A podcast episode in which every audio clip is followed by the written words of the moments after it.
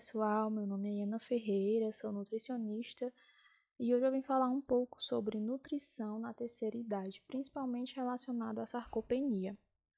O número de idosos no mundo, gente, ele vem aumentando de forma significativa e aqui no Brasil, de acordo com dados do IBGE, estima-se que até 2025 haverá algo em torno de 33 milhões de idosos, ou seja, é muita gente. E o que isso quer dizer? Que atualmente a população tem uma maior expectativa de vida, as pessoas estão se cuidando mais e tendo assim uma vida mais longa, e isso é muito positivo. Então é muito importante que nós, como profissionais da saúde, a gente esteja mais preparado para trabalhar com a terceira idade, ajudando esse idoso a ter mais qualidade de vida. Então é muito importante que a gente entenda como funciona o processo de envelhecimento, que é um processo natural que acontece de acordo com alterações fisiológicas naturais do nosso organismo, e essas alterações são próprias da idade. No entanto, elas podem ocorrer com uma maior ou uma menor intensidade dependendo dos hábitos de cada pessoa. Um dos principais fatores que tornam as pessoas acima de 60 anos dependentes de forma funcional e incapazes de executar algumas funções básicas é a redução da mobilidade que é causada pela sarcopenia, e o que é isso? Do que se trata?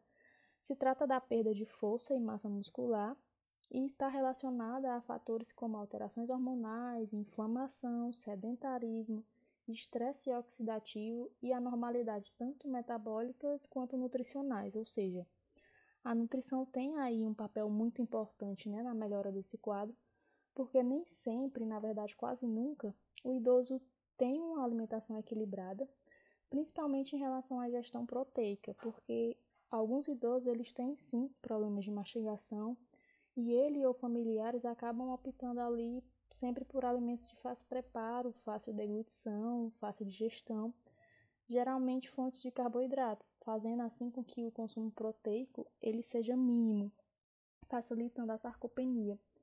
E de que forma poderíamos amenizar essa perda muscular e tornar a vida desse idoso menos dependente através da alimentação.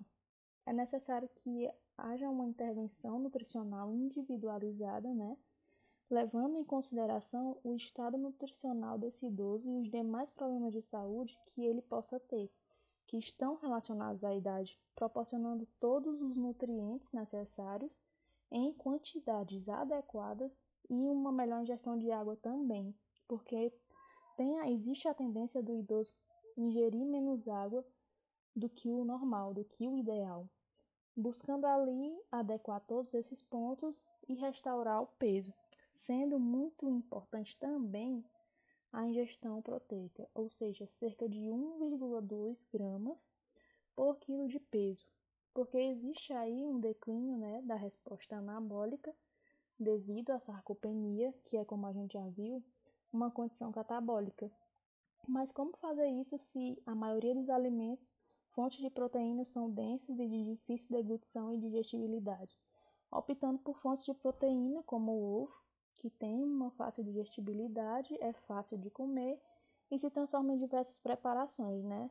E por que não inserir uma suplementação proteica? Suplementação proteica a gente sabe que não é feita apenas para atletas, isso já foi comprovado, mas para qualquer pessoa e se encaixa perfeitamente na vida do idoso, pela praticidade.